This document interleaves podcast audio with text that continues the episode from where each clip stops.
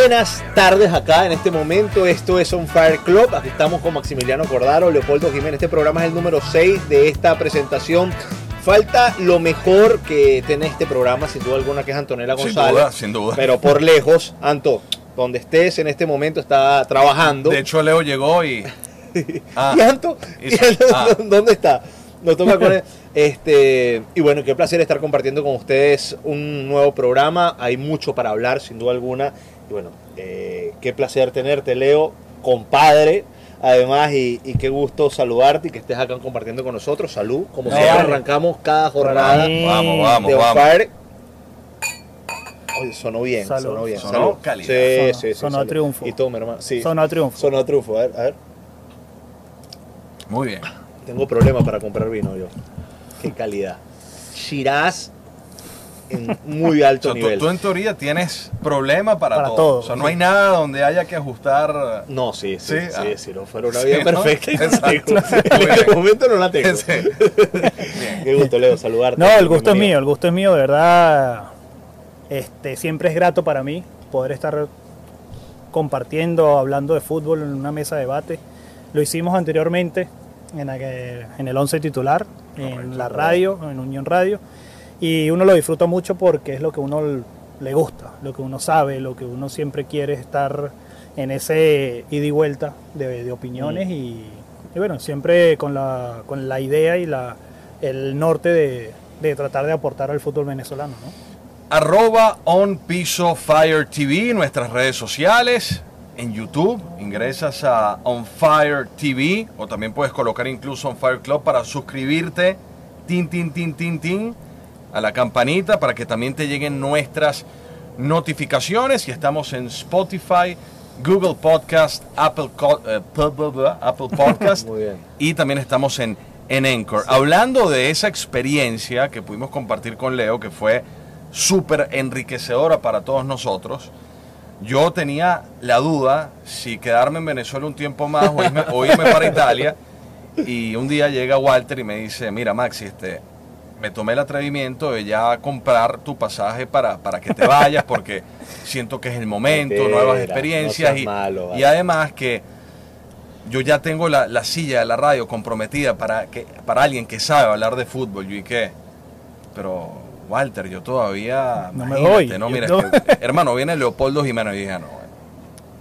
Hago la maleta, me voy. Ya sacaron el cartelito. No, sí, sí, Sí, me esa, sacaron. esa época fue brutal, además que... eh, Decisión técnica, ni siquiera. ¿sabes? Lesión, pero- enfermedad, pero- nada. Profe, pero no, no, usted está sano, pero no sé, no te veo. Leo terminé en Lanzuate y creo que fue el último Sí. club. Y estábamos un día en Caracas, nos vamos, fuimos a cenar y le dije, Leo, tú, tú no sabes el aporte que nos puedes dar a nosotros en, en- en la radio. Nosotros y la gente, a la hora la verdad, en 11 titular en Deportes Unión Radio lo que queríamos era llevar un producto a la gente. Y siempre te lo reconocía la gente de fútbol. Eh, escuché tal día esto, te mandaban un mensaje, Claro, aparte claro. ya estaba, el tema del Twitter estaba bastante adelantado en ese, en ese momento. Y la, el, como, como convivías con la audiencia era brutal, realmente maravilloso.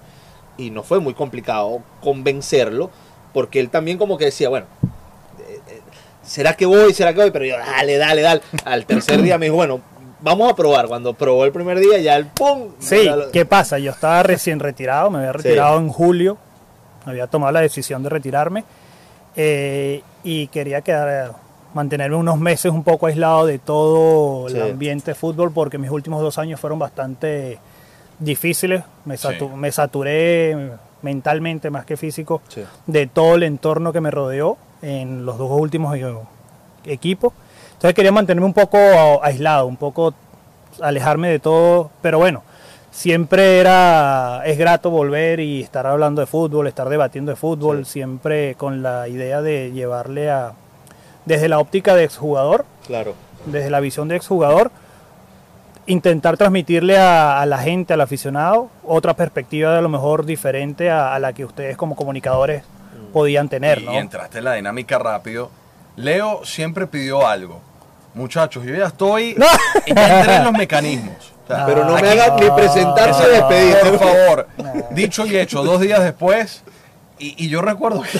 No, recién, no, recién llegado aquí. Yo- cuando, cuando re- No. Sí. Ah, ya, ya estábamos en aquí, claro. ¿Y cómo? No me acuerdo de esa. Estábamos, bueno, quedamos Kevin y yo nada más. Kevin y yo, Kevin allá en el estudio y yo por teléfono porque todos ustedes estaban ocupados. Kevin el peluche sala. Todos ustedes están ocupados en, diferentes Sí. No, no, en pero- diferentes cosas y me tocó cerrar porque allá se le fue también el, el audio, hubo un problema también allá y me tocó cerrar a mí. y bueno, Después lo reí. más pero ne- épica. habl- hablando de nervios, más nervios que... Pero épica. No, yo pero- me acuerdo que en el grupo se titular, bueno, yo que Sí, soy el que siempre. Claro. prendía la mecha de, de- de- de cualquier Sí. chalequeo, cualquier imitación, ¿no?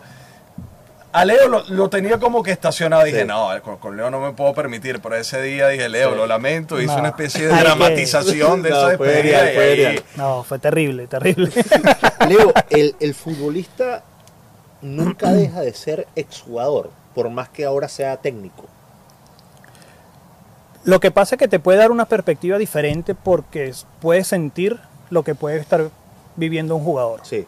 Y te puedes poner en sus zapatos en algún momento, quizás tener más mano izquierda para llevar a lo mejor, por decir, un mal momento de un, de un jugador.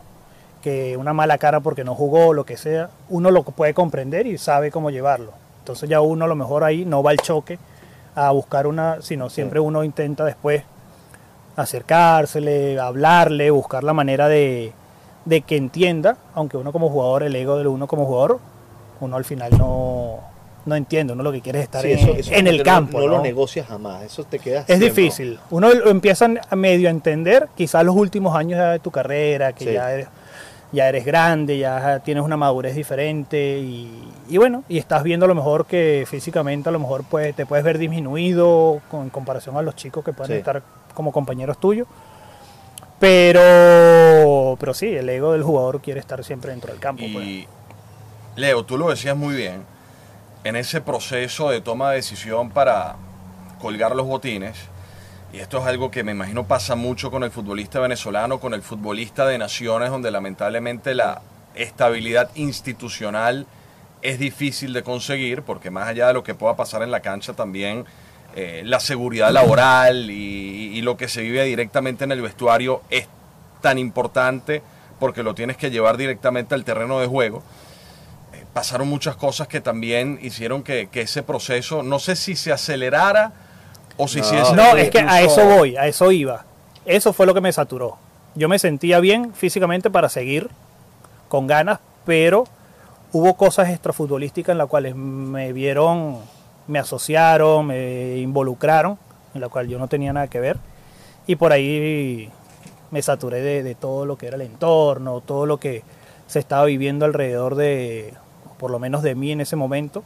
Y nada, dije ya, hasta aquí. Ha- Hago un paréntesis ahí. eh, hay, hay muchas personas que nos están viendo ahora eh, que no saben que tú superaste más de 75 partidos con la Selección Nacional de Mayores Internacional Oficiales, que jugaste eh, tres Copas América, que jugaste dos procesos eliminatorios de la Copa del Mundo, que estuviste en una final de una Copa Intercontinental, que jugaste Copa Libertadores de América, que fuiste un emblema de una institución en Venezuela que marcó una época como el de Deportivo Italchacao, del cual fuiste capitán. Y que lo que significabas dentro de un grupo de jugadores en tu época, cuando empezó a darse el boom vino tinto, eh, arropó a un país entero. Esto lo hago en este marco, ¿no? Claro. Bien, bien claro. Y, y que en ningún momento estuviste manchado con temas políticos, por ejemplo. Eh, en aquel momento, cuando se da eso, nosotros estábamos en, en la radio, recuerdo con Max, estaba Humberto Turinese, estaba Carlos Domínguez. Y cuando se te mancha, que tú dices, me querían manchar de algo, no, tú estabas defendiendo, a mi juicio, yo lo estoy diciendo, no porque ahora soy el padrino de tu hijo y porque tengo una relación de, de- de Claro. amigos de, de verdad y porque tengo de que te conozco de que soy niño, no, lo hago del plano, vamos a ser el más acomodado acá y me pongo el plano netamente periodístico. Tú estabas defendiendo algo que tú creías que era capaz, que era no se puede jugar al fútbol en estas condiciones. Pero es que como se iba a jugar. No, Por lo menos compañeros míos no podían ir a entrenar. O toda la rutina del entrenador en ese momento, de nuestros entrenamientos de la semana, se cambió. ¿Por qué? Había días que entrenábamos en la tarde. Ah, Entonces, en la tarde era cuando más se prendía todo el tema este político. Entonces tuvimos que cambiar toda nuestra rutina de entrenamientos a entrenar en la mañana. Algunos chicos no podían ir, o si iban, podían, tenían que ir caminando. Tras, tramos largos ¿Cómo- caminando, ¿Cómo era eso dentro del vestuario, Leo? tramos largos caminando, tramos de ida y de vuelta porque no había transporte público para el que no Sí. tenía auto, o los autos no podían pasar por ciertos sectores de Valencia en aquel momento. ¿Y cómo uno va a preparar un entrenamiento, un partido así? La famosa como- fecha como- 7. La famosa Como fecha, jugador, con toda la experiencia que yo venía arrastrando, no me permitía preparar un partido así. O sea, y ojo, yo no, yo no venía jugando regularmente. Para mí hubiese sido fácil, no, tranquilo. No, pero, Pero, es- ¿qué es lo más importante? El equipo. La, la- la tranquilidad del equipo, Sí. la tranquilidad Ah, lo que creo que de la afición, que creo Exacto, la afición de- que iba a de ir, todos los de todos los que a- iban a estar al evento. árbitros, Sí. eh, directores técnicos, entrenadores, bueno, pero todo. ya era un final- país ya era un país que entraba en un proceso de, de- de podredumbre social tan, Claro, pero si tú te pones a ver, tan drástico el Carabobo fue el único equipo que se presentó Que- con el plantel profesional. que, que a mí el, el actual presidente de la Federación Venezolana de Fútbol en una entrevista en Once Titular me dijo, bueno, pero que los futbolistas tomen atajos o caminos verdes para, para ir a entrenar, que se alejen de la zona de conflicto y busquen, yo decía, muy bien, perfecto. Hubo noches que, Imagínate, que si- hubo noches esa que es la solución, lo- lo- estamos lo muy pasa- bien. hubo noches durante esos, esos días, mi esposa y mi hija tuvieron durmieron en el medio de una sala, porque nos- el- nos- nuestras paredes eran de vidrio hacia afuera, era todo espejo y temor a balas, temor a cosas. Entonces, ¿cómo uno como jugador va a estar tranquilo jugando o yendo a entrenar cuando en tu casa estás dejando familia o que puede estar Leo, te, te voy a colocar un escenario hipotético que siempre es difícil de imaginar porque tienes que estar ahí, pero es también un poquitico para entender al futbolista venezolano de hoy, porque siempre hablar es lo más sencillo, Mm. juzgar es lo más sencillo. En un fútbol donde para alguien que tal vez tiene un background de educación distinto, que tiene una formación familiar distinta y siempre se pregunta todo, en un fútbol donde si tú te pones a escudriñar, la, la primera pregunta que te haces es de dónde vienen los fondos con los cuales me van a pagar o de qué bando político llegará el financiamiento para, para mi equipo. En un país tan, tan extraño y tan, tan, tan denso en todo aspecto, colocándote en la mente del futbolista de hoy, debe ser difícil o, o el futbolista dice lo importante es ir, entrenar, cumplir con, con profesionalismo y con... Es muy complicado, asumo yo que es complicado. Yo viví una etapa en el Unión Maracaibo donde el dueño del equipo era Di Martino, Sí, el alcalde. alcalde del proceso, alcalde de, de la... Del chavismo. Del sí. chavismo. Sí, sí. ¿Qué pasa? En ese momento era puro fútbol. En ningún momento hubo nada político, Coño, nada, Qué, qué brutal. o sea, ese nada, nada. qué, qué brutal. sí. Pero nada ni, ni de él, ni involucró al equipo en No había campaña, no había proselitismo político. Exactamente. Es verdad. el Unión hizo lo que hizo a nivel internacional, fue quedó campeón, llegó a Copa Libertadores, Sí. hizo hizo buenos buenos partidos, buenos este, bu- buenas temporadas. ¿Qué pasa? A medida que va pasando los años, llega gente nueva al fútbol, Sí, gente nueva adquiere equipos, gente muy nueva. nueva, niños de 30, 29 años, dueños de equipo. Sí. Entonces empieza, hay una, no sé, se empieza a crear un ambiente donde a lo mejor para mí es muy fácil porque estoy fuera. Sí, sí, Este, exacto, por eso- por eso te no lo tengo por ahora re- pensamientos de regresar a trabajar allá. Y si, si voy a regresar, estoy seguro que tengo la- las puertas cerradas por todo lo que, lo que está en el fútbol venezolano. Pero al final, uno también tiene que trabajar, el futbolista, digo Sí, claro. Exacto, para por él, eso. para él es muy difícil decir no, a menos que, mire, aquí no hay nada. Todos.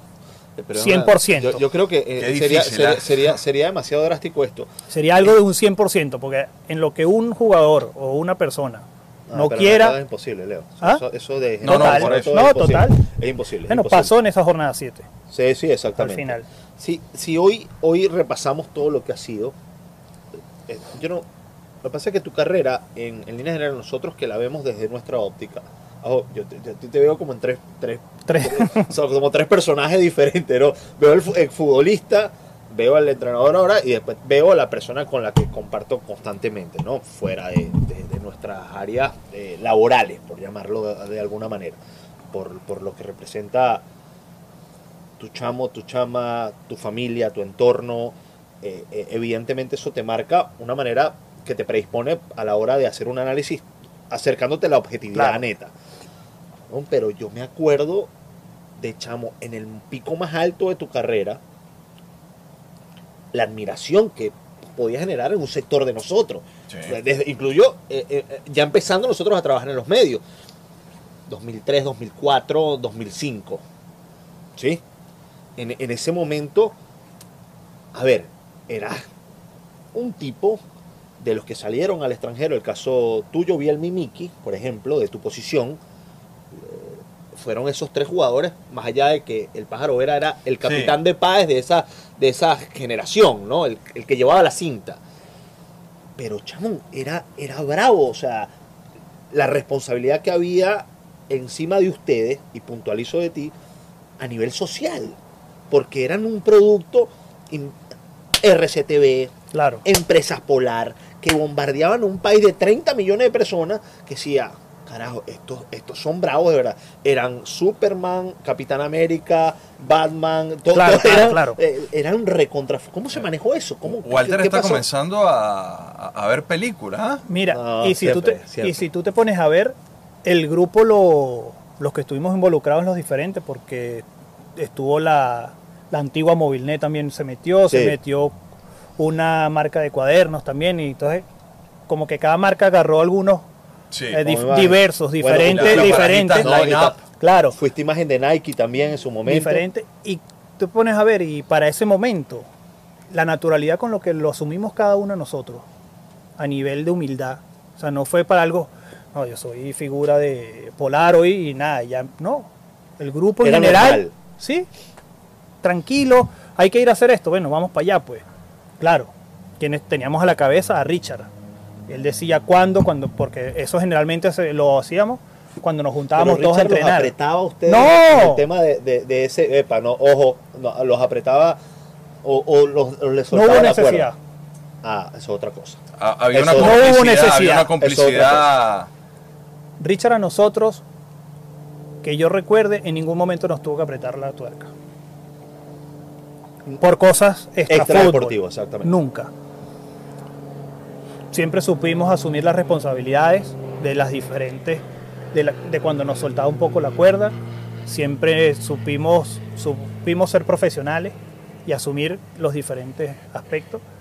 Y yo creo que en, en parte por eso es que se da gran parte de los resultados positivos de, de esa generación. Había mucho, mucha química este, dentro del campo a la hora de entrenar, a la hora lo que uno veía y lo que en, en mi caso lo que uno sentía cuando estaba en el campo, en los partidos, Lo que me estás Sí. queriendo decir es que le gustaba ir a la selección principalmente. nos encantaba. No, veía, casi que veíamos el calendario.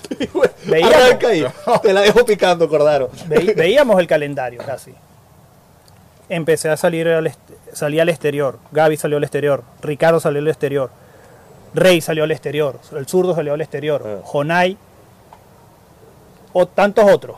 No, Bielma después. Bielma. a- a- a- Entonces- Alejandro. Cuando Ruber también fue. Alejandro, Ruber, cuando Rafa Meavitali, Sí, Miki, cuando, sí. cuando llegamos a la selección, cuando nos juntamos en la selección, el ambiente del- de ese primer día, de esa primera noche era increíble en la cena.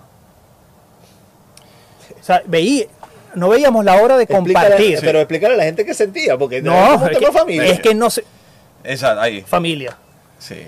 No hay una, o sea, no te lo puedo explicar. ¿Sabes qué? Quizás si hablas con otro jugador en algún otro momento, te lo va a decir. O sea, te va, te va a decir más o menos lo mismo que yo. Porque era lo que veíamos. Y nos- a veces nos encontrábamos en el mismo avión, los que estábamos en Europa.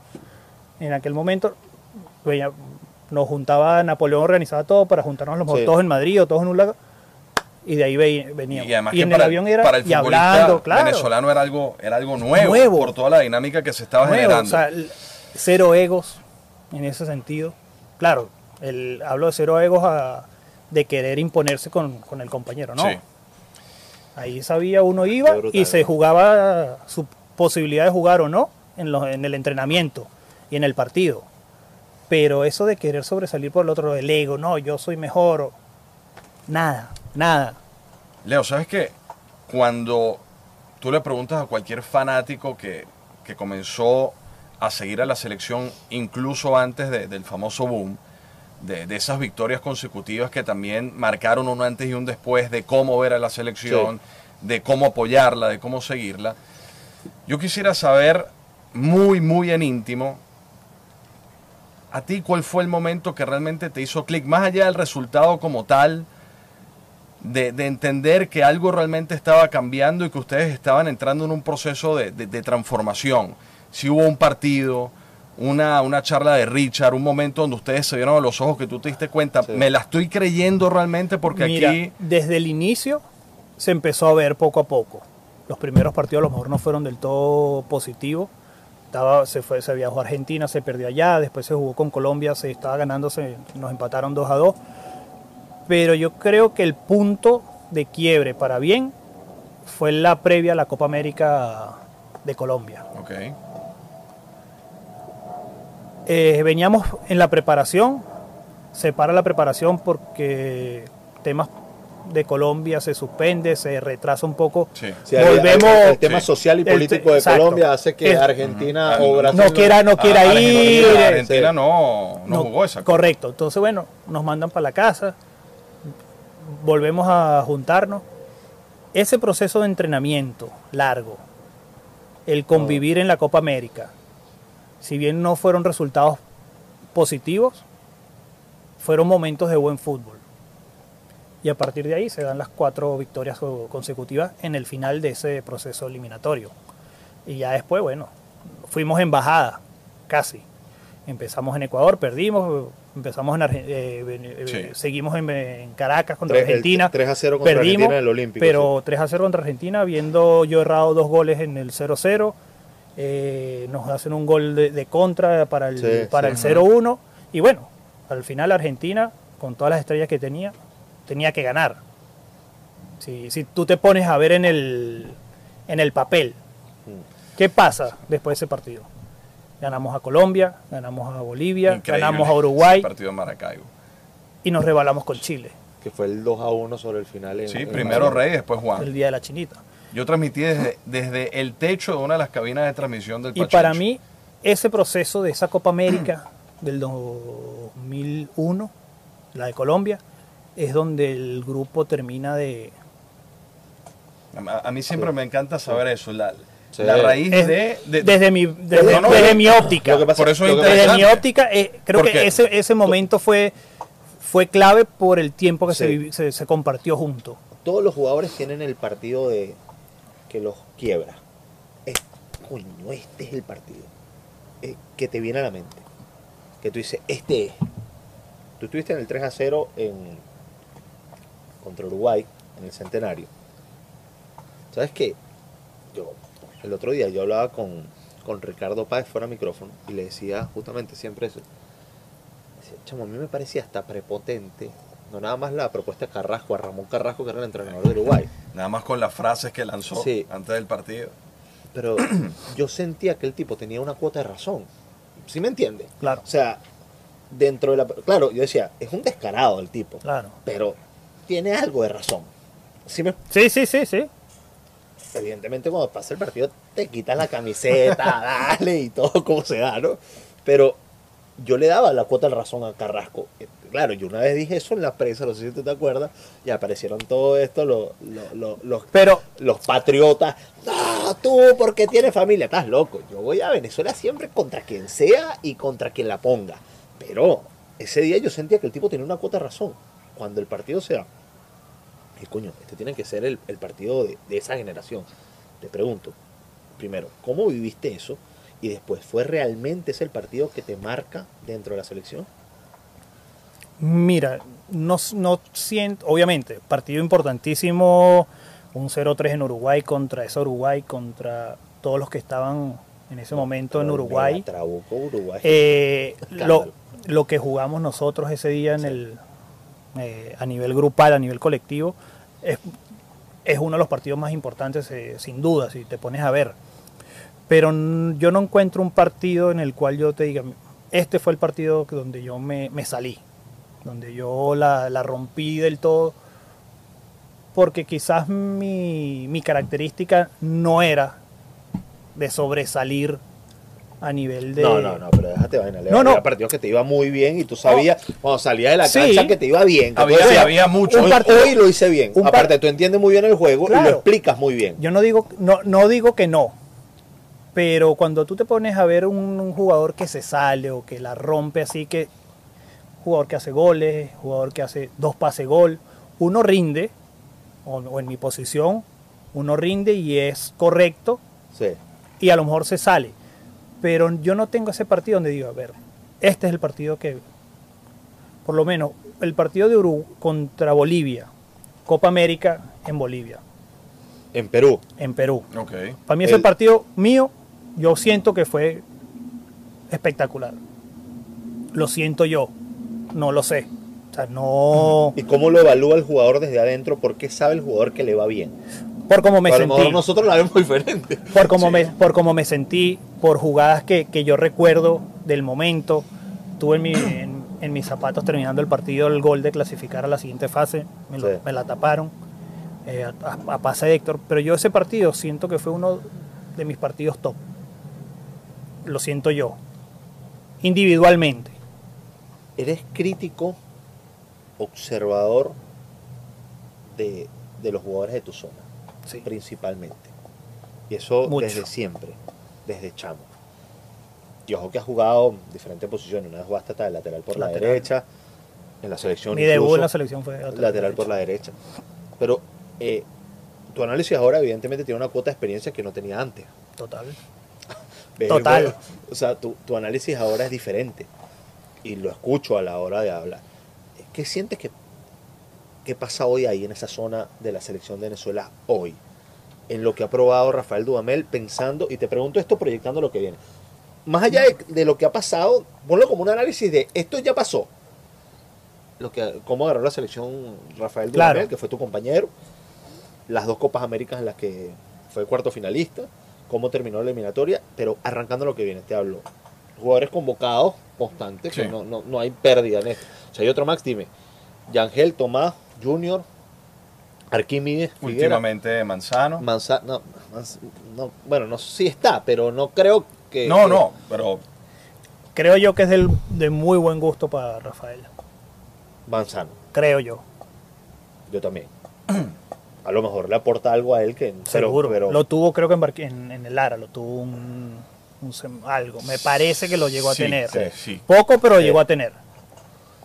¿Qué opinas de eso? ¿Cómo, cómo, ¿Qué evaluación le haces a, a- a lo que pudiera estar sucediendo hoy? Grandísimos jugadores. Depende el rol que le ponga el entrenador. ¿Por qué? ¿Por qué? Un rol o un jugador como, como yo, no voy a hablar directamente de uno de ellos, como de mi posición, tengo que saber, tengo que entender cuál es mi rol dentro del campo, de acuerdo a lo que me pide el, eh, el técnico. Con Richard, en mi posición nos pedía orden, buena distribución de fútbol, tranquilidad. No me- yo no me podía poner como un 10. Yo no me podía poner Claro. a hacer cosas que no me correspondían. exacto. Durante el partido siempre van a haber momentos donde lo, lo tienes que Sí. hacer porque son situaciones. De, de anarquía y, de... no, y son situaciones donde tú tienes que resolver. Exacto. Donde a lo mejor tienes que tirar un caño, porque es la única forma a lo mejor de, de salir de, No, de no, ese o- aprieto. o el momento que tú O- o sabes que hacer un tienes que dribbling, pisar el área. O hacer un dribbling. Yo, en mi posición, yo no me puedo permitir transportar la pelota a 10 metros. Y claro. Claro.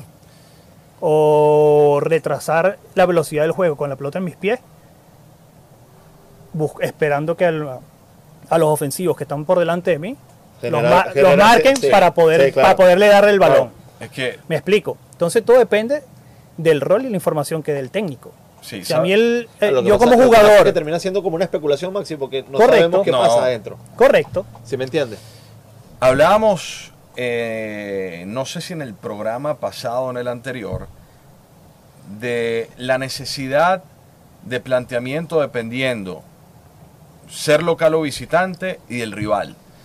Y obviamente, viendo lo que ha venido preparando Rafael Dudamel, el 4-3-3 es lo que predomina, pero también por un tema de oportunidad, sobre todo cuando está la responsabilidad de proponer y ser protagonista, el 4-2-3-1 es muy atractivo por la gran cantidad de jugadores de buen pie, de extremos, de, de- de segundas puntas, etcétera, etcétera. Pero, pero yo veo, Leo, que en el fútbol moderno, eh, el mediocampo es el, mu- es el punto neurálgico de todo. Donde ganas o pierdes un partido, no en el episodio, sino en el desarrollo.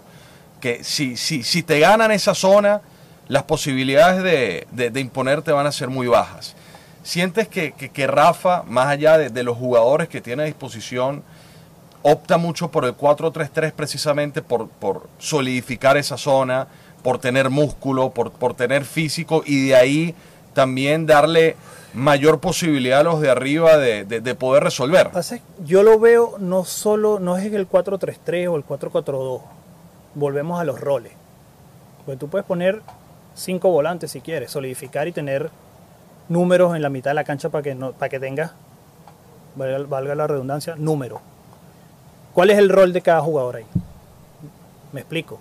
Sí, Si tú tienes un 4-3-3 o un 4-4-2 y metes una línea de 4 en la mitad, pero esos cuatro son dos volantes defensivos y dos laterales, ¿qué rol tiene ahí ese 4-4-2? Ah, claro. sí, Es claro. un tema de roles, evidentemente. Ahora, si tú le quitas a esos dos laterales que están jugando de volante y metes dos jugadores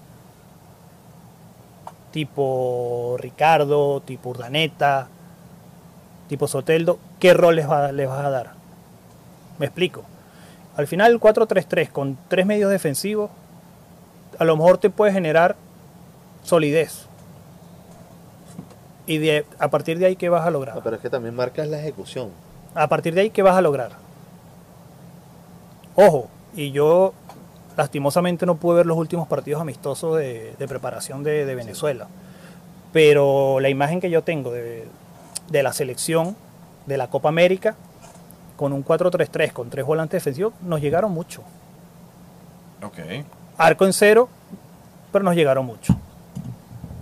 Y si tú, si uno va a jugar a defender, lo, lo que tiene que evitar es que te lleguen. Y si te llegan, hay algo. Pero tú crees realmente Y de- que Dudamel juega a defenderse. Es- es- o sea, es por lo que. O sea, tú percibes eso por lo que ofrecen los partidos. Lo que yo vi en la Copa América, sí. ¿Qué, qué te marca para pensar, para tener ese pensamiento? O sea, ¿qué, qué Eso- es lo que. ese ¿Qué lectura, qué lectura es donde dice eh, por esto? Ese tribote, el primero, el tribote en la mitad de la cancha. Ok. Jugadores- Eso, eso es una, una condición. jugadores Más allá defensivos. Que, que sea algo natural, que sea, es una, una- una, una, una situación. Jugadores defensivos y mixtos. Sí. Lo al final, Tomás y Yangel pueden ser mixtos.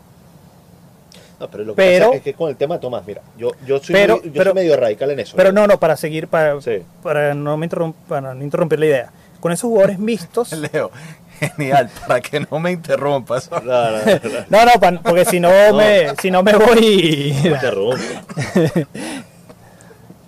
Max siempre. Con esos No, que son, dilo, que son dilo, jugadores. pero Dilo, dilo que es así, que es un. Rompebolas. Sí, sí, Rompebolas, sí, sí. Que se Eh, que se acuesta. Con esos, con esos roles, que son jugadores mixtos, ¿pero qué te va a generar de fútbol? Con, te pueden generar. Pero uno, o sea, los, necesita uno más. Quizás con más generación.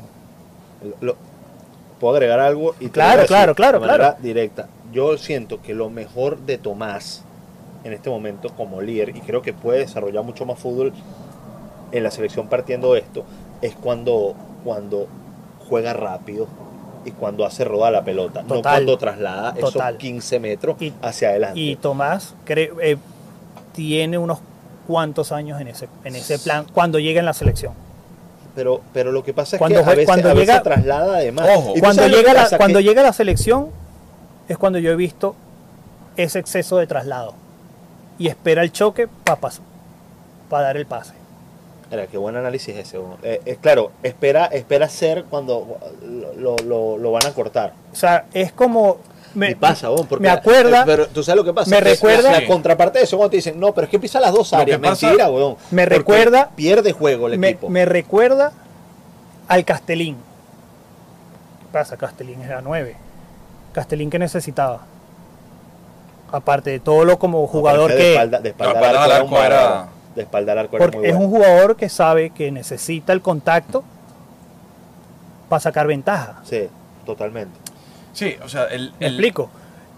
Yo, con, o sea, por lo menos ten- yo recuerdo imágenes de Tomás, no sé si fue en la era de Chita o en los primeros partidos de el ganando o empatando, bueno, no, no sé, re- transportando el, el balón desde el campo propio hasta casi el área rival por un costado para ganar una falta. Ganó la falta, bien. Pero ese, ese desgaste que él hace sí. físicamente, porque cuando uno traslada, el desgaste físico es más que cuando uno corre sin Sí, balón. circular la sin pelota, balón. Claro, cuando juegas. Y además, el chocar. El chocar te hace a ti, hace el organismo siempre anda duro para proteger, para proteger. Claro, pero- te va quitando energía. Eso no te lo marca también, Leo, la, la impronta de- del colectivo, el movimiento sin pelota de tus compañeros. A eso, a- eso es otro tema. Roles. ¿Cuál es el rol de cada jugador? ¿Cuál es el rol de todo el equipo? ¿Qué quiere jugar el equipo? Ah, Porque en un 4-3-3, que, ojo, es un, es un esquema que ha dado muchos resultados positivos en la élite, yo sí siento que si tú juegas con un tribote muy cuadriculado, vas a tener una limitante. eh, pero tiene, tiene Venezuela en ese tribote, Leo, el elemento que te rompe la línea, que complementa, que pisa el área, porque... eh, eh, lo, lo hacen. Lo hacen porque Yangel lo hace. tema de roles, y no Tomás, y Tomás lo hace. Pero me gustaría ver que ellos lo hicieron de manera sorpresiva y tener un poco más de presencia, un poco más adelantado. y como te pasó a ti en el partido contra Uruguay en el Centenario, que llegaste y finalizaste una jugada que te terminaron. Claro, pero termina- jugábamos con dos. Sí, en ese 3 a 0, Leo, el equipo se va arriba todo. Tuvimos una jugada Y que una va- jugada, claro, re- muchos la- reba- muchos muchos remates. rebotes, pero una jugada la terminó Claro, la. Este, entonces, cuando tú, por lo menos a mí el 3 4-3-3 me gusta. ¿Qué pasa? Que para jugar el 4-3-3 tienes que tener los jugadores indicados para esa Mira, posición. lo- lo- Y buscarle los roles a esos jugadores dentro del 4-3-3. Sea con los extremos, sea con, sea con los jugadores por dentro. Sí, porque no todos tienen la capacidad de saber jugar media ala, como se le dice. Y no todos, No, pero pasa- todos tienen uno contra uno. Lo que pasa es que, mira, yo, yo Eh, a siento- nivel élite. Sí, claro, claro. Que claro. para jugar 4-3-3 No, tienes, pero que, no, tienes que pero- tener jugadores élite en el uno contra uno. Pero Para un en volante- la cancha rival. No, no que No, en el- un no, no, en el- para- un volante de marca es más fácil jugar con el, con el doble pivote que con el tribote. Te sientes más, más, más protegido. Pero es que al final todo te lo va a dar lo que quiera jugar el entrenador. Sí. O sea, yo te puedo decir, mira, Sí, a sí. mí me gustaba jugar 4-2-3-1. Pero en algún momento jugué 4-3-3 y me gustó. Jugué 3-5-2 con Italchacao y me gustó. Me sentí cómodo. El equipo, No, pero también los el e- resultados, Leo, también los resultados. Si, Bueno. si empiezas a ganar, empiezas a creer.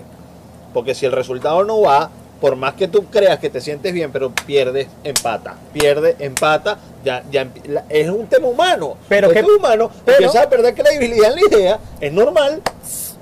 ¿Sí, o no? sí, puede ser, pero también tú como entrenador, considero yo, tienes que tener la sabiduría de transmitirle al jugador, mira, esto. Yo- ¿Por, qué, por qué este sistema? Porque yo considero que tú me vas a hacer mucho daño en este, en este sector, porque, y tú me vas a hacer daño en este sector, con, recibe la pelota, trata de recibirme la pelota aquí, a la espalda, sea el sistema que sea. Eh, hoy, hoy nosotros hablamos por el abanico de jugadores que hay de mitad de cancha para adelante. La cantidad de jugadores con buen presente, seleccionables para ir a la, a la selección mayor, en este momento eh, a mí me parece extraordinario. Sientes que llegó el momento real, pensando en el Mundial de Qatar, de marcar y sentenciar, porque Tomás ya es el, el jugador más influyente de esa posición, evidentemente por la cantidad de partidos que tiene, Claro. por dónde ha jugado en su carrera, por los donde años sigue jugando. porque sigue jugando, está vigente y porque, y porque tiene esa, esa chapa de tipo élite. O sea, el, el- se ha Sí, manejado el muy liderazgo, la personalidad, el, la- la el carácter. Pero ¿cuál, ¿cuál sientes tú, pensando en lo que viene, con los jugadores convocables hoy, que debe ser el trabajo principal? Te voy a hablar de Tomás nada más, a tu juicio, a tu juicio. Entendiendo de que somos un equipo que en las renovaciones nos cabecean en el borde del área chica y no hacen goles. Que nos cuesta defendernos lejos de nuestra área. Que es un equipo que no, que no, no somos fuertes, a mi juicio. Ojo, estoy dando una, una opinión muy, muy personal. Si no estás de acuerdo, Claro, claro. me puedes decir, no, Claro, yo claro, estoy en claro. desacuerdo contigo por esto y por esto. Y evidentemente tus argumentos están por encima de los míos en, en esto. Pero es mi forma de, Y de de- míos. eh, Y de- no- de creerlo, ¿no? ¿no? Y, y no es que esté por encima, sino al final el fútbol tiene eso. Sí, Tú- tú, lo ves de tú- una manera y yo lo veo de otra. Sientes que es el momento de Tomás de, de hacer el equipo más corto. Y lo hablo desde la sensatez, porque para mí Tomás es un jugador bravísimo. O sea, yo siento que Tomás está a un nivel muy importante, pero cuando juega a lo que venimos desarrollando. ¿Cómo, sí, cómo se asume desde adentro eso? uno a lo mejor, el jugador puede tener, el- por la trayectoria, por la experiencia, por el carácter, puedes tener la facultad de hacerlo. Eso que tú dices, de tener, no, muchachos, vamos a hacer el equipo corto, vamos- pero tienes que, tienes que venir respaldado por la orden de un entrenador. Ah. Si yo entro del campo, porque Pero traigo... es que lo que pasa es que yo siento te- que Dudamel también porque- ha crecido mucho en la competencia. porque- Leo y Max. Pero, pero ¿cuál, ¿cuál es la información que le da el entrenador al jugador? Ah, No lo sé. Yo no lo sé.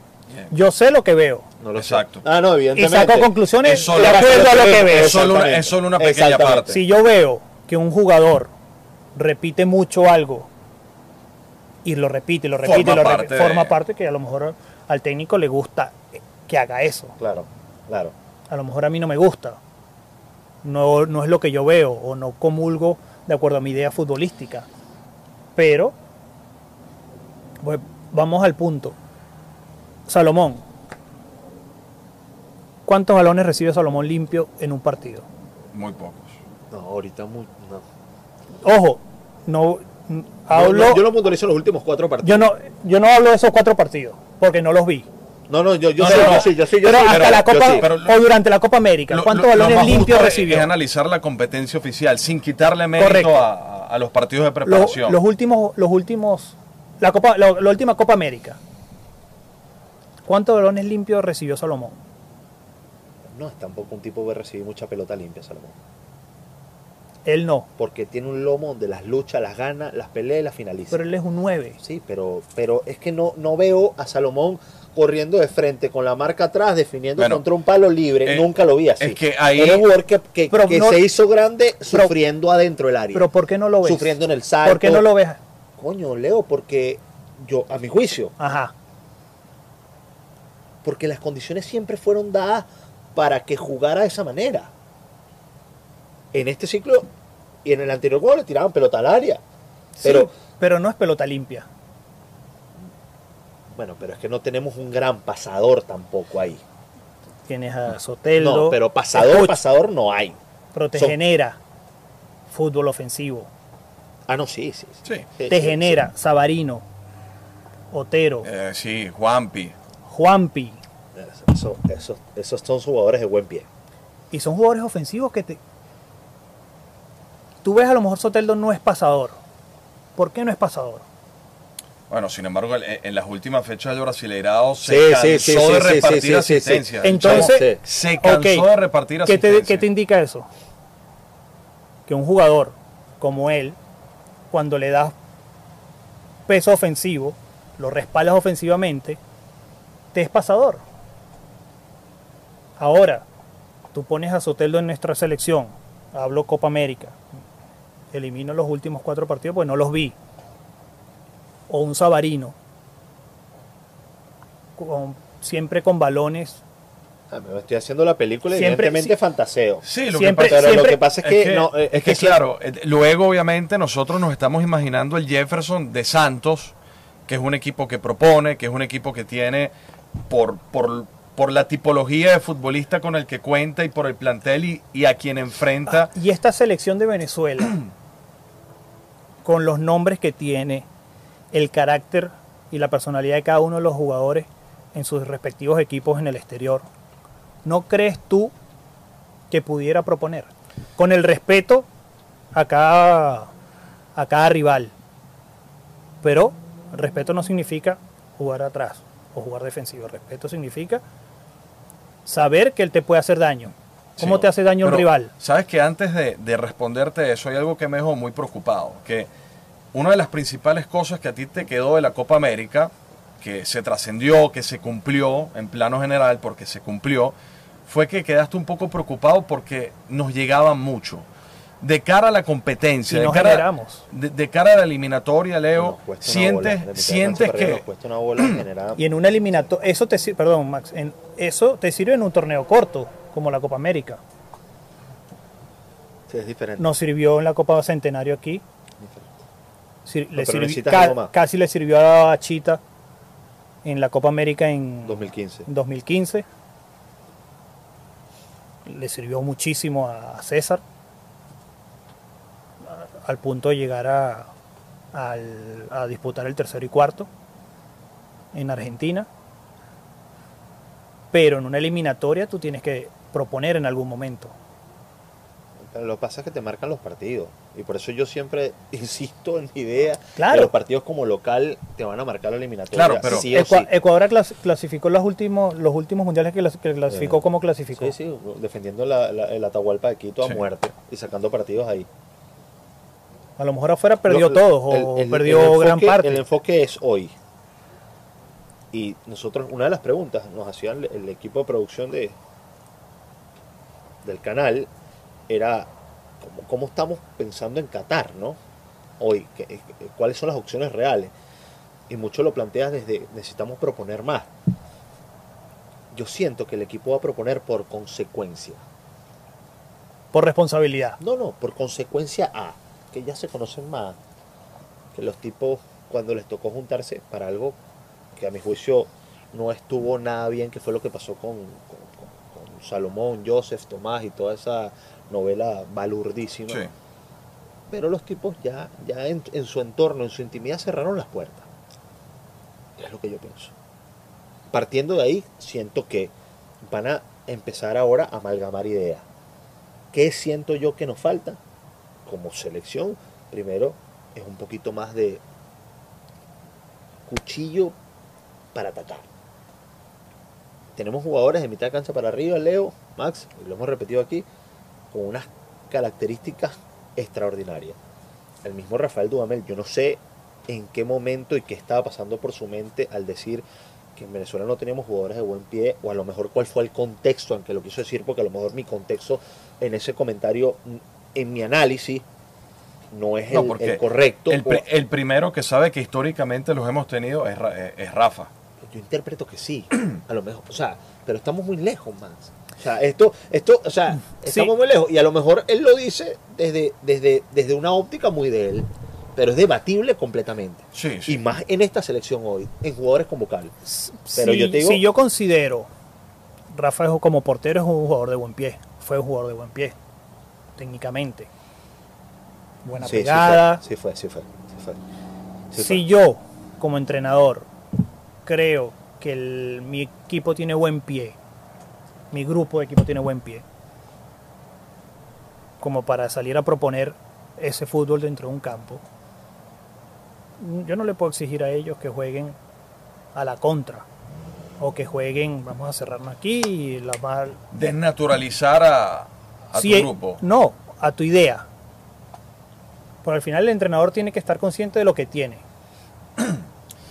Pero Porque si yo tengo puro, si mi idea es de posesión, si mi idea es de, de buen pie, de mantener la pelota, de buscar, tener la paciencia y buscar el arco rival, pero en mi, en mi equipo tengo muy pocos jugadores de esa característica, no lo puedo forzar. Eh, Tengo que tener la inteligencia Claro. de adaptar, de acuerdo a las características de mis jugadores, la idea del fútbol. Y más en una selección donde tú tienes la posibilidad de escoger lo mejor que tengas de acuerdo a tu idea. Pero yo, yo vuelvo al tema que tú mencionas porque con el pasar de los años yo he sido el primero en aprender que por un tema de, de, de, de generarle a la gente una, una bonita sensación, de creérnosla nosotros mismos, hemos vendido esa responsabilidad y obligación de ir a un mundial cuando en muchos aspectos todavía estamos unos, un- unos cuantos años por detrás del resto, Sí. en estructuras, en... Es el en- deseo. eh, exacto. Eh, no, pero, pero, una cosa es el deseo, otra cosa es la razón. pero yo, yo, yo Sí, siento... pero es el deseo de todos de yo querer ir al siento- mundial. Yo siento que más allá de la forma, si gustan o no, Venezuela para aspirar a competir y llegar a, última- a- a una última fecha, jugarse el quinto lugar para ir a un repechaje, yo siento que más allá de, de cuán osados tenemos que ser o cuán bien tenemos que jugar, tenemos que ser un bloque muy sólido. Tenemos que defendernos muy bien y tenemos que tener la, la preparación y la fortaleza de sostener resultados porque la eliminatoria es muy brava. No, pero es que yo soy de Y- tu tendencia, pero esa- y- la generación y- de ellos no. Pero, pero me- no, es que. La generación de ellos pero no te va a decir que A mí no. me preocupa que.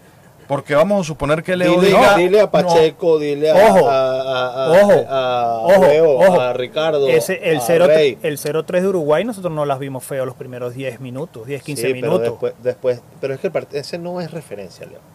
Ese partido no es referencia. Hay ¿Por qué no es referencia? Por el resultado final. No, y porque hubo, la- primero por los niveles de contundencia. El, el 0-1 en Barranquilla no las vimos feas los primeros 10, 15 minutos. Ah, ese sí. Ese Claro, sí. y ese sí. supimos no, sufrir, y después, pero- no, Yeluchi sacó esa bueno, misma pero- pelota y es. Pero su- normal, supimos pero sufrir. esa pero, dinámica pero es de- normal en dentro del campo que, propusimos. Sí, sí, sí, sí. Dentro del campo que propusimos. Sí, No, el sostenimiento con la pelota fue brutal. Y buscar, el y buscar el campo rival. No, y jugar. Yo, no sé si lo hablaba Richard. eso, te lo eso- eso- ¿no? eh, Eh, y eso a lo mejor es estar compacto en la idea que tú quieres. Estar compacto, estar tranquilo, Sí, sí, sí, saber sí. sufrir. El futbolista y los equipos tienen que saber sufrir. Porque no siempre vas a ser un Barcelona. Que te va a No, ni tener ni- 80%. No, no, no, eso no existe. Eso no existe. y, Y bueno, menos en el fútbol actual. y el 4-3-3. Y tú quieres jugar como el Barcelona, tienes que tener un Xavi y un Iniesta. Sí, sí, sí. Y un Busquets. Y Claro, no los tienes. No lo, un equipo no los va a volver a tener. Vuelvo a ese tema porque eh, espero que, que en el tema defensivo entonces se termine de encontrar una fórmula de, de- de acuerdo. de que Rafael encuentre esa línea de cuatro que le dé Sí. tranquilidad, que le dé solidez, porque, insisto, más allá de las formas, para mí, para lo que somos, eso es fundamental. La, la palabra Eh, es eso, solidez. Solidez. Y lo importante es la solidez. Por eso línea. te hablo del tema de la importancia, a mi juicio, de un tipo como Tomás que juegue en su mejor versión. Que a lo mejor él, o, o- o para nosotros, estamos equivocados, ¿no? Pero entiendo yo que en esa posición, en el rol que corresponde por lo que significa él dentro de la selección, es que el tiempo lo minimice entre la recepción y la entrega al máximo que sea. Pac, pac. Oh, y también la Bueno, dinámica, y la dinámica ese- sin la pelota. ese- Porque ah, hay muchos partidos, Leo, que uno, que uno alega problemas defensivos, pero también si a, la- si a la línea de 4 o de 3 te pisan el área unas, Oh. unas 20 veces, también es porque Pero en es la que- zona del mediocampo algo no está es que- funcionando. pero es que, siempre, es que al final eso va a pasar. Porque es así. Cuando a ti te atacan mucho, por más que estés 80 minutos bien, balanceándote, moviéndote como, como un reloj suizo, Sí, en algún momento va a haber un desajuste. Sí. sí, claro, claro. Leo, Entonces, ¿qué, qué te quiero decir con esto? Mientras menos tiempos pases defendiéndote, los desajustes son, se van a reducir sí. el porcentaje Ma- de Claro. lo que pasa. se va a reducir Claro. el porcentaje de error en esos Sí. desajustes. Y más cuando te enfrentes a lo mejor con equipos como Brasil, que ofensivamente son Sí, mucho sí, nombre, sí. Mucha calidad, mucha individualidad. Argentina, si bien no, no- no No, ha terminado de demostrar, pero Sí. con los nombres que pueda tener Argentina te puede generar Por ahí viene problemas. Lautaro, Dybala está creciendo. No, Eh, o sea, todo. Todo. Y si Mira. tú te pones a ver todo, entonces, mientras, considero yo que mientras menos oportunidad le das al rival, mm, más opciones vas a tener de ganar. ¿Y cómo la, va- cómo la vas a minimizar? Teniendo, intentar tener tú el balón Sí, Sí. mucho más, pero tenerlo con una idea. ¿Cuál? Buscar el arco rival. Tenemos que cerrar esta edición de On Fire Club. Eh, Como siempre va para... Aquí nos podemos quedar. hasta mañana. Bueno, va a pasar ahora. Cuando tranquemos esto, va, va a pasar. Va a pasar. Pero eso va a ser sin cámara alguna, así que. eh, qué gusto, qué gusto. Y, y te digo algo. eh, ojalá en lo que viene, que es Copa América, el arranque eliminatoria, seguramente vamos a volverte a molestar y que te sumes a la mesa. Y porque vienen partidos muy importantes y, y tu perspectiva por lo que significas, por lo que representa. Nosotros somos de los venezolanos que no perdemos la memoria tan rápido. No, bueno, al final. y, y que respetamos y que respetamos a, a la gente que realmente tuvo un aporte importante no insisto que nosotros como sociedad Leo yo lo he hablado mucho con Max y con mi entorno directo que nosotros los venezolanos de ser la gente que siempre daba la mano con, con sensatez con, con, con orgullo de, de- de hablar bien y de, de posicionar a nuestro prójimo de buena manera nos hemos convertido en, en destructivos Claro. evidentemente esto nos llevaría a otro tema y tendremos que hacer otro programa Sí. por un tema de, de los criminales que con- manejan nuestro Bueno, país y, claro. y que la división que marcaron hace 20 años atrás. Pero, pero hoy por hoy, yo siento que hay un grupo el cual me identifico, mucho de mi entorno, que es mi microclima del fútbol, que es el del que convivo constantemente, que realmente opina bien, que es un crítico constructivo, que es gente que apoya y cree en, en lo que realmente cada quien significó en su área, en su momento y en su etapa y que realmente quiere estar hacia adelante. Y este, este es esta No, mesa. y al final, uno cuando hace alguna crítica, uno no la hace en el en, en la mala, no con la mala vibra. Uno lo hace porque al final uno necesita también que el fútbol venezolano triunfe. Absolutamente. Uno estando fuera de tu país, si el fútbol venezolano, la selección triunfa, Absolutamente. No, a, y no- a y no, ti, a uno individualmente se le abren las puertas, Sí, se le abren las sí, puertas mucho no, más en otro no, Es un efecto O sea, multiplicador para Al- todos. Y no es, no, no, él está matando a, bueno, como nos pasó, ¿no? Él está matando a, Chita, están haciéndole la cama en su Ah. momento, o cuando uno hace alguna crítica, Sí. a lo mejor vía Twitter, vía Instagram, no, co- que, le está haciendo la cama a Dudamel. ¿Qué cama le vamos a hacer a Dudamel? Nosotros deseamos que le vaya bien. Claro, así mismo. Le va bien a él, Nosotros, Lo rebota a nosotros. agarramos de rebotico. retruque, claro. Rebote. Y es así. Te tengo una tarea para cerrar este programa es importante. Tienes que invitar a toda nuestra audiencia a que aprieten el botón rojo de suscribirse. Ahí te la dejo. Tienes esta cámara, aquí tienes Bueno, la cámara. Aquí, la esta o esta, jefe. tienes. aquí. Bueno, a suscribirse a la campanita ahí. On Fire, TV. TV. On Fire TV o sin el piso, sin On Fire Eh, Club. en o- YouTube es On Fire TV. Y, o si colocas también On Fire Club, ahí. Bueno, ya escucharon a Max. On Fire TV, en la campanita, suscríbanse. Listo. Buenas noches. Eh, qué Gracias, gustazo. Nos hermano. tomamos una copa de vino espectacular y que fue un programa. Un ¿verdad? La- Muchísimas la, mía gracias. se terminó como media hora antes. Qué vergüenza. Oye, esto es fútbol. Hemos tratado de, de llegar a esto en, varios intentos y es lo que vamos a hacer. Eh, creo que encontramos en lo que buscábamos. eh, lo hemos hablado con, con Antonella González, con Maximiliano Cordaro, y falta tanto aquí, sin duda alguna. Este, empezó a llovinar, menos mal que ya estamos terminando. Esto es lo que vamos a ofrecerles. Esto es mucho fútbol, mucho contenido de fútbol de calidad. Y bueno, un gusto compartir con ustedes. Nos vamos. Chau. Chao.